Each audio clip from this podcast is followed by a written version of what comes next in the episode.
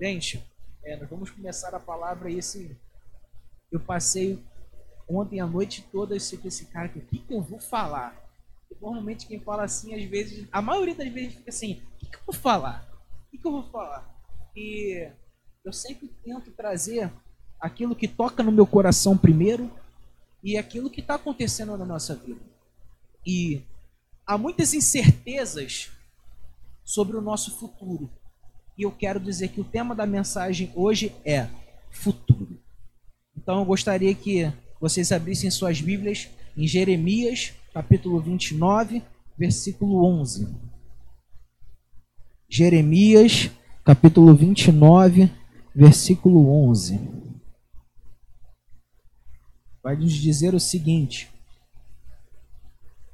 Porque sou eu que conheço os planos que tenho para vocês diz o Senhor, planos de fazê-los prosperar e não de lhes, dar, de lhes causar dano, planos de dar-lhes esperança e um futuro. Senhor, muito obrigado, Pai, porque a Sua palavra, Pai, revelada está disponível a nós todos os dias, ó Deus. Pai, que só possa, Pai, estar tomando, Pai, este momento, Pai, da palavra em Tuas mãos. Que nada venha roubar a nossa atenção. Nós repreendemos e anulamos todo e qualquer mal que queira nos roubar agora, Pai, a paz nesse momento, que queira nos atrapalhar ou roubar os nossos pensamentos e o nosso entendimento, Deus. Senhor, prepare os nossos corações e estejam como terras férteis para receber a semente do céu dentro de nós. É isso que nós pedimos e te agradecemos. No nome de Jesus, amém, amém, graças a Deus. Bom, gente, toda vez que a gente abre pelo menos eu gosto muito de ler notícia. Eu abro a página globo.com e tem notícias de notícias da atualidade, notícias do mundo, do nosso estado, esportes, entretenimento. Mas as primeiras notícias que aparecem lá é o seguinte: é, tantas mortes no dia de hoje, já passamos tantas mil mortes. É, é, escândalos de corrupção e casos de assassinato de não sei o que. E aí a gente fica assim, caramba, a gente abre uma página para ler uma notícia, as primeiras notícias em vermelho aparecem dessa maneira. E aí a primeira coisa, de repente, que pelo menos eu penso, e a maioria das pessoas podem pensar é o seguinte: o que esperar de um futuro assim? O que esperar de um futuro assim? Sabe? É... Todo mundo, todas as pessoas aqui, eu tenho plena certeza de que um dia já fizeram planos e sonhos de futuro.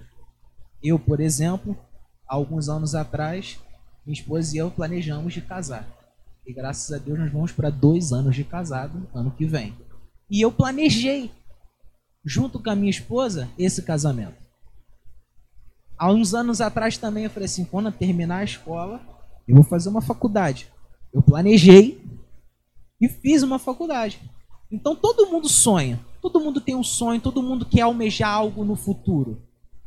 E o que nós precisamos entender é o seguinte: de uma maneira ou de outra, nós vivemos em função do nosso futuro. Porque nós nascemos, crescemos, vivemos e morremos.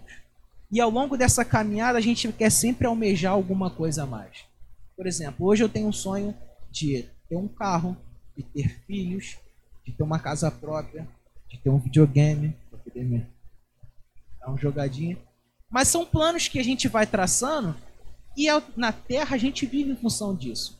Porque se você quer ter um carro, qual é a, o que a gente tem que fazer? Trabalhar, juntar dinheiro e comprar. Se a gente quer ter filhos, é se relacionar com uma mulher, casar e ter os filhos. Então, nós almejamos e vivemos em função de um futuro que nós desejamos ter. E qual é o significado de futuro no dicionário? O significado de futuro vai dizer o seguinte: é o conjunto de fatos relacionados a um tempo que há de vir. Ou seja, são vários fatores que unidos eles são relacionados a coisas que ainda acontecerão. E isso faz parte da nossa vida terrena.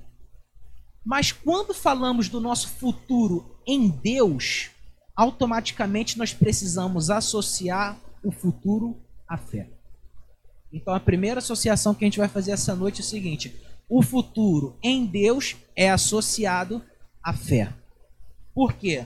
O nosso futuro em Deus só é acessível por fé.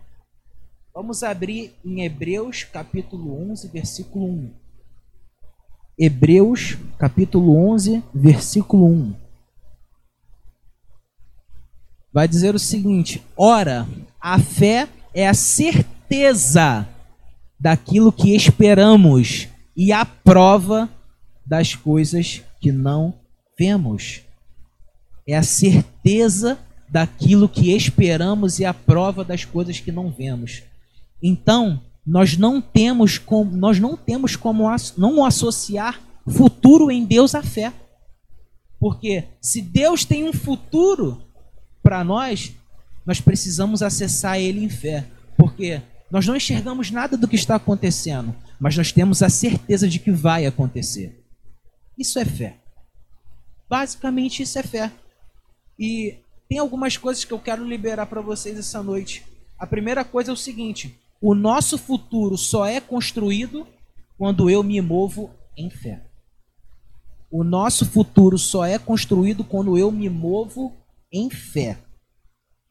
Porque quando nós temos um direcionamento de Deus, a primeira coisa que a gente, como cristão, assim, de uma maneira bem lógica, a gente pensa assim, poxa, eu sirvo a um Deus que aos olhos humanos é invisível. Eu ouço a Deus sendo que eu não estou vendo quem está falando comigo. Então tem muita gente que diz: você é louco. Como você vai acreditar numa pessoa que não existe? Ou como você vai ouvir algo de alguém que você não vê? Fé. É a certeza, certeza, convicção Evangelho não é sentimento, ah, porque eu fiquei arrepiadíssimo, porque eu senti um negócio dentro de mim. Não. É convicção e certeza do que foi escrito e nos deixado pela palavra de Deus. E quando nós nos movemos em fé, nós não ligamos para aquilo que está ao nosso redor. Nós não ligamos para as vozes que dizem: Isso é maluquice, isso não é certo, parece que isso é doideira. Não, nós nos movemos em fé em direção às promessas que Deus liberou sobre nossas vidas. E Deus detém o meu e o seu futuro. Automática, é, e se ele liberou algo para mim e para você, não há ninguém que possa impedir.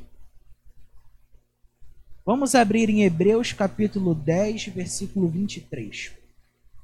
Hebreus capítulo 10, versículo 23, vai dizer o seguinte: Apeguemos-nos com firmeza à esperança que professamos, pois aquele que prometeu é fiel. Sabe? Deus ele tem planos, promessas e sonhos já prontos no, na regi nas regiões celestiais, prontas para serem liberadas sobre nossa vida. E se ele prometeu, ele vai cumprir. E o primeiro passo que nós precisamos para ir em direção a essas promessas, para esse futuro e para os nossos sonhos é se mover em fé. Se mover em fé em direção a Deus, em direção às promessas, em direção ao futuro que Ele tem preparado para nós. E quando nós decidirmos estar com o nosso futuro em Deus, automaticamente nós viveremos os sonhos que Ele tem para nós. Eu vou repetir. Quando nós decidirmos estar com o nosso futuro em Deus, automaticamente nós viveremos os sonhos que Ele tem para nós. A gente leu isso no primeiro versículo, Jeremias 29, 11. Pode colocar de novo, por favor? Jeremias 29, 11. Ele vai dizer o seguinte: Porque sou eu que conheço os planos que tenho para vocês, diz o Senhor. Planos de fazê-los prosperar e não lhes de causar dano, planos de dar-lhes esperança e um futuro. O que isso quer dizer? Quando nós entendemos que só Deus sabe que planos ele tem a nosso respeito e que tudo isso está incluído no nosso futuro, nós, nós vivemos de maneira plena a vontade do Pai. Sabe? quando nós entendemos que essa verdade precisa ser latente, algo que esteja assim dentro de nós, assim bem entranhado, nós vivemos de maneira plena. Por quê? Se ele prometeu, ele é fiel para cumprir. E olha a promessa que ele nos dá: planos de fazê-los prosperar, de não lhe causar dano, de lhes dar esperança e um futuro. Às vezes a gente acha que prosperar é só dinheiro, é só riqueza, mas não. Nós já aprendemos aqui que prosperidade é muito além de dinheiro, prosperidade é ter uma jornada bem sucedida. Sempre quando eu oro, assim, pelo menos na minha casa, quando eu oro pela, pela minha família, ou meu pai às vezes pede para eu orar pela, pela minha mãe ou pela minha irmã, meu pai e minha mãe que estão me assistindo, um beijo, estão sempre aqui conectados com a gente. Eu sempre oro por prosperidade geracional, para que as gerações futuras também sejam prósperas prósperas de Jesus, prósperas de saúde, prósperas de finanças, prósperas, sabe, de paz, de tranquilidade, de alegria. Sabe, quando nós vivemos uma vida plena com Cristo, nós temos prosperidade durante toda a nossa caminhada. E quando nós estamos vivendo no centro da vontade de Deus, o inferno ele vai querer se levantar contra as nossas vidas.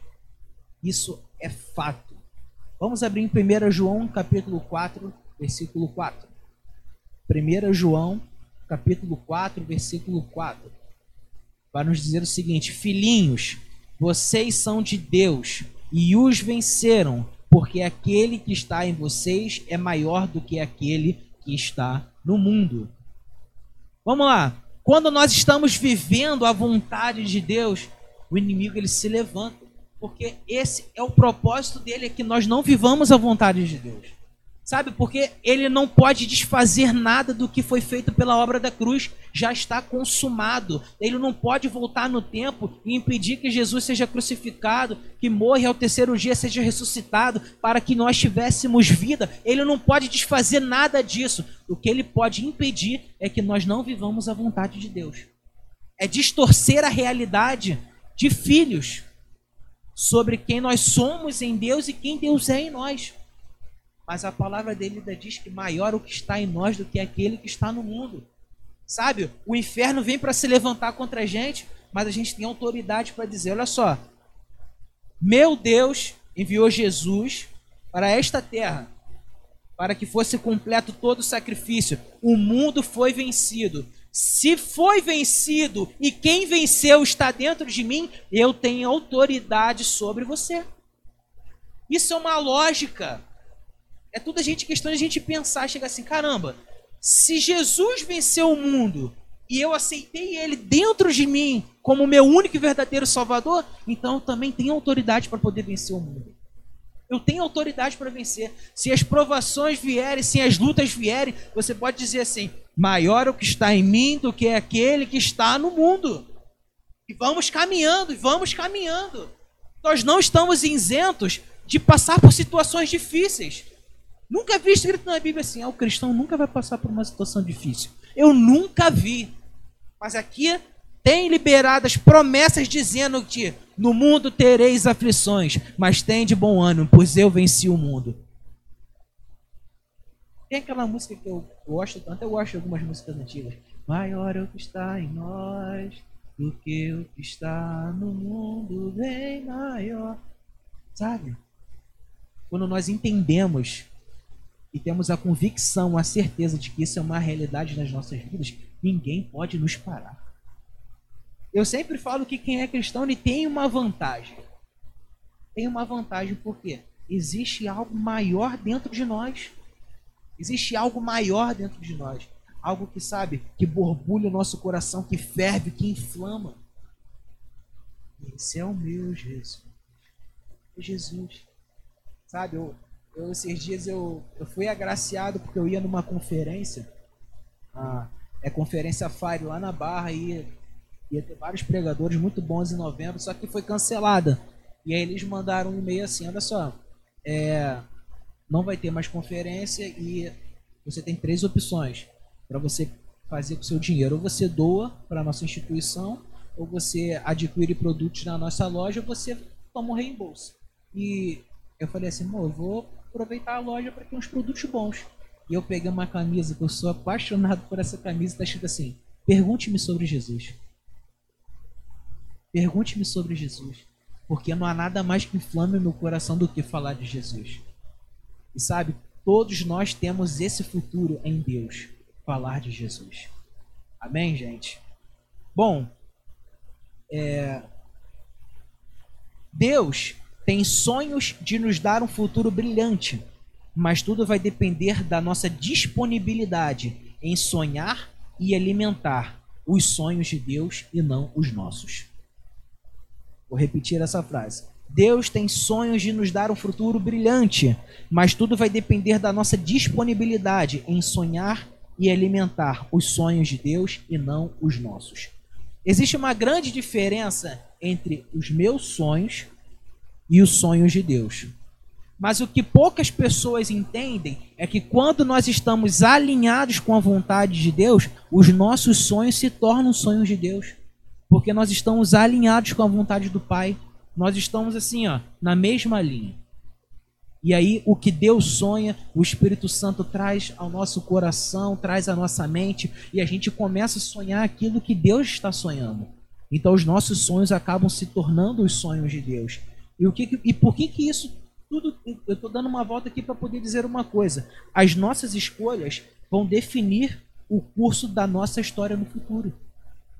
Porque quando nós decidimos sonhar os sonhos de Deus, nós vivemos um futuro em Deus.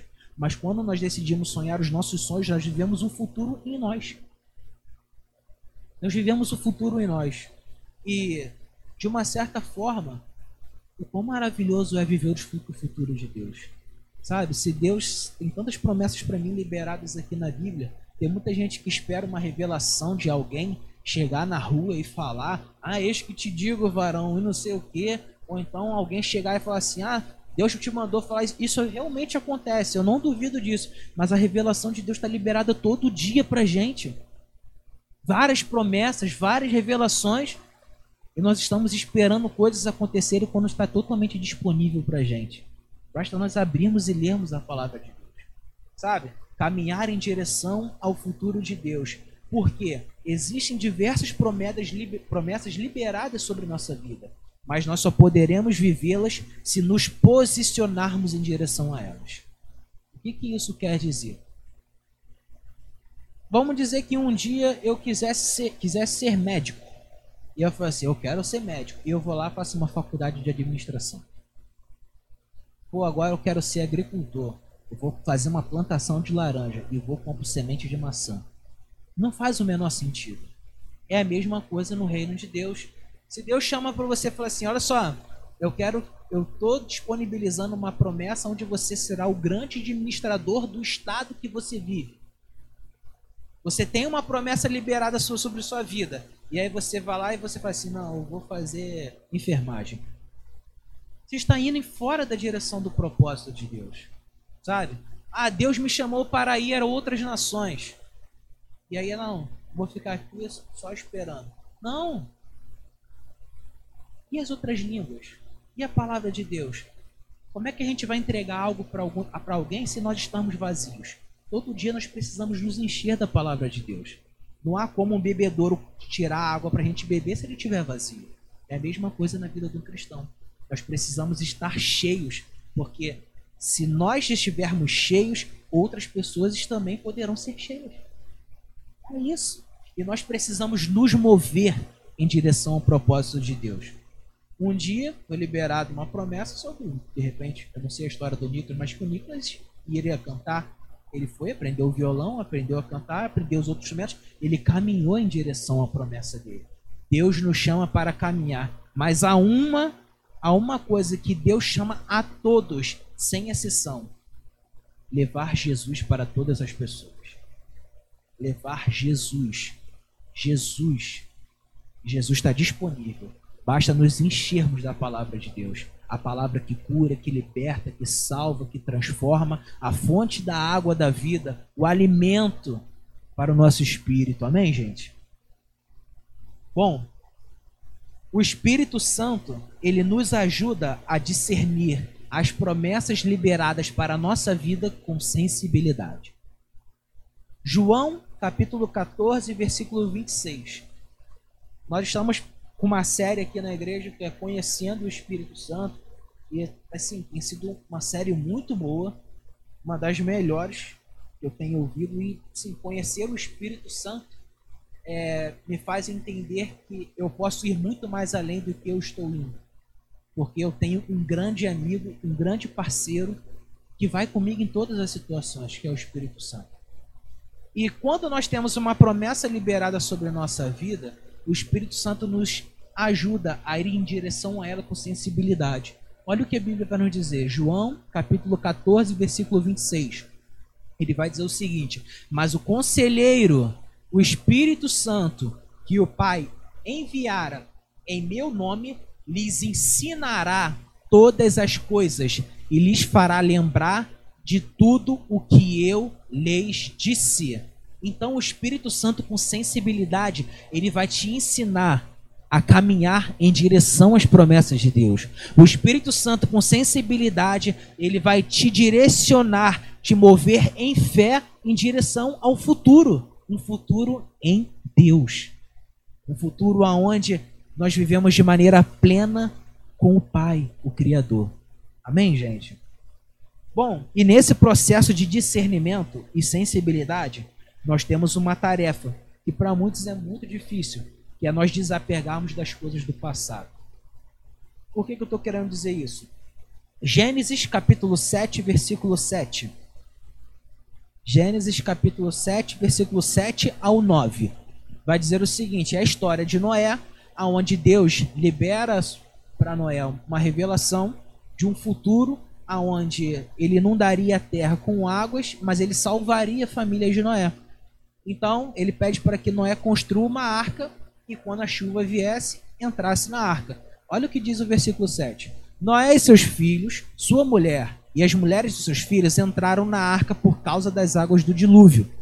Casais de animais grandes, puros e impuros, de aves e de todos os animais pequenos que se movem rente ao chão vieram a Noé e entraram na arca, como Deus tinha ordenado a Noé. Agora vamos mais um pouquinho à frente. Gênesis 9, do versículo 1 ao 3. Gênesis 9, do 1 ao 3. Vai dizer o seguinte: Deus abençoou Noé e seus filhos, dizendo-lhes: Sejam férteis, multipliquem-se e enchem a terra. Esse versículo que a gente está lendo, o dilúvio já passou e Noé está saindo da arca. Versículo 2: Todos os animais da terra tremerão de medo diante de vocês. Os animais selvagens, as aves do céu, as criaturas que se movem rente ao chão e os peixes do mar. Eles estão entregues em suas mãos. Tudo que vive e se move lhes servirá de alimento. Assim como lhes dei os vegetais, agora lhes dou todas as coisas. O primeiro versículo vai dizer que Noé e os animais entraram na arca. O segundo versículo vai dizer que Noé e sua família saiu da arca e para que procriassem, tivessem filhos e povoassem a terra. Qual é a análise que a gente pode fazer? O primeiro versículo da arca antes do dilúvio era uma questão de sobrevivência. Noé precisava sobreviver ao dilúvio com a sua família. E o segundo versículo é o pós-dilúvio. A arca depois do dilúvio significa reconstrução. E o que, que eu quero dizer com isso? Quando nós nos desgarramos do nosso, não nos desgarrarmos do nosso passado, nós não daremos início ao processo de reconstrução, mas continuaremos sobrevivendo. Sabe por quê, gente? Deus está chamando para nós reconstruirmos alicerces, para nós estarmos bem fundamentados da rocha que é Cristo, para que nada venha nos abalar quando nós começarmos a falar sobre futuro, quando começarmos a falar sobre Jesus. E quando nós não nos desgarramos das coisas do nosso passado, nós apenas sobreviveremos nesse mundo e não reconstruiremos. Foi cantado aqui que nós iremos construir uma vida no Senhor, mas como iremos construir uma vida em Deus se nós ainda não nos desgarramos do passado e Deus está chamando a gente para reconstruir um futuro?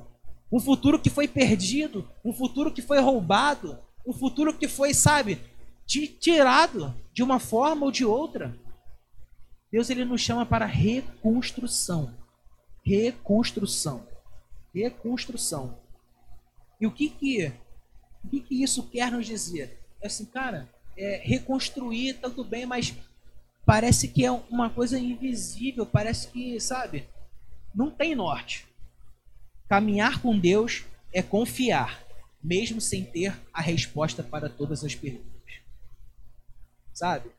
Deus ele vai liberar promessas, um futuro e sonhos para nossas vidas.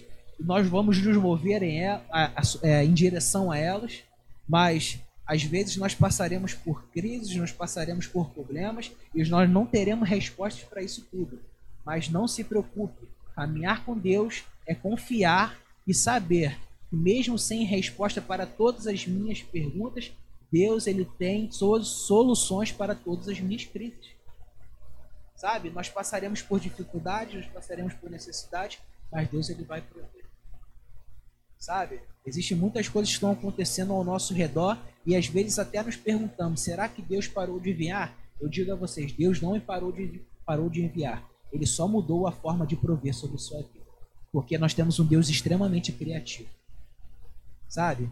A bênção que ele trouxe para a gente no passado não vai ser a mesma bênção que ele trouxe no presente. A forma como ele enviou a bênção no passado não vai ser a mesma no presente. O Espírito Santo, a palavra vai se renovando cada dia. O Espírito Santo vai trazendo revelações novas ao nosso coração e Deus vai provendo coisas novas sobre a nossa vida.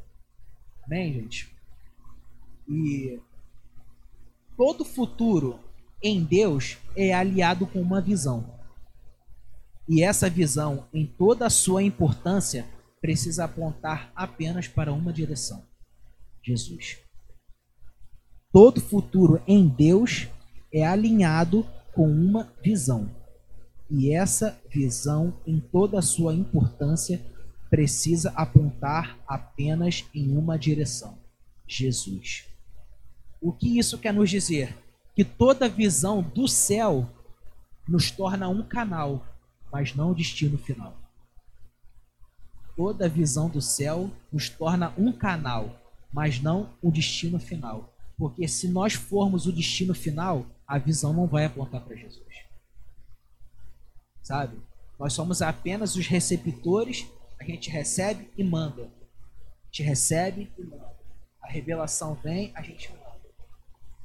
E o destino final sempre vai ser Jesus. A minha esposa sempre fala comigo quando eu vou pregar, amor, tudo que você for pregar hoje, que sempre aponte para Jesus. Tem que ser Jesus. Tem que ser Jesus.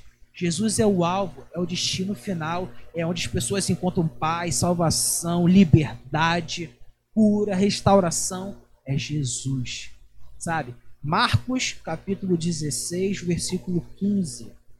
Marcos capítulo 16, versículo 15 vai dizer o seguinte: E disse-lhes: Vão pelo mundo todo e preguem o evangelho a todas as pessoas.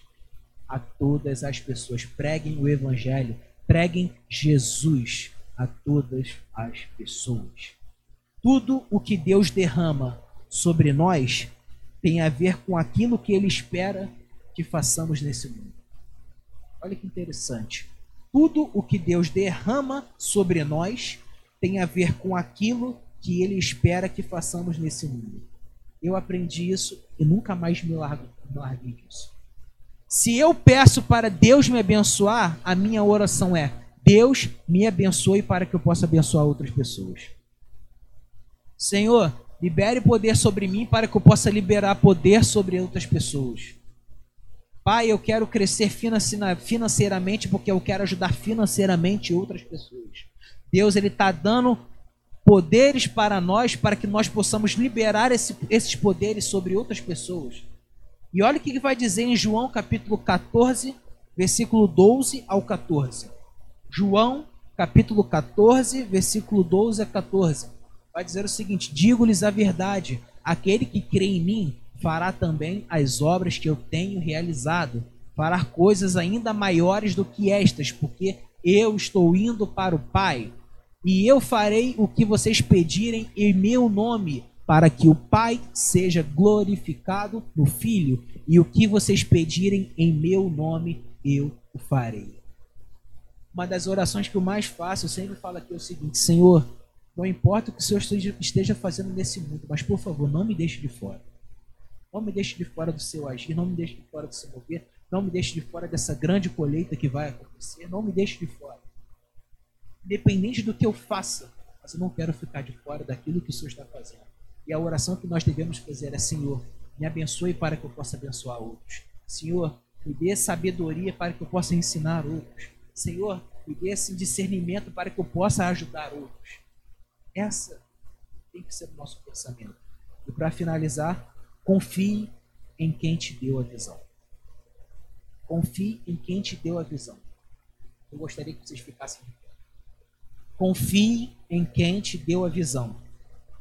Sabe? É, esses dias eu recebi diversas, sabe, diversas revelações de Deus. Diversas. E essas revelações de Deus estavam todas aqui quando eu li a Bíblia. E Deus revelava coisas sobrenaturais por algo que já estava escrito há milhares e milhares de anos. Confie em quem está compartilhando a visão com vocês. Vão vir pessoas que vão compartilhar visões com vocês através de Deus, sim. Vão vir sonhos que chegarão aos, seus pensamentos e trarão revelações e promessas do céu para a sua vida? Sim. Confie no Deus que compartilhou a visão com vocês. Se Deus ele está dizendo, vá, vai. Se Deus ele está dizendo, fique, fique. Mas confie naquele que compartilhou essa visão.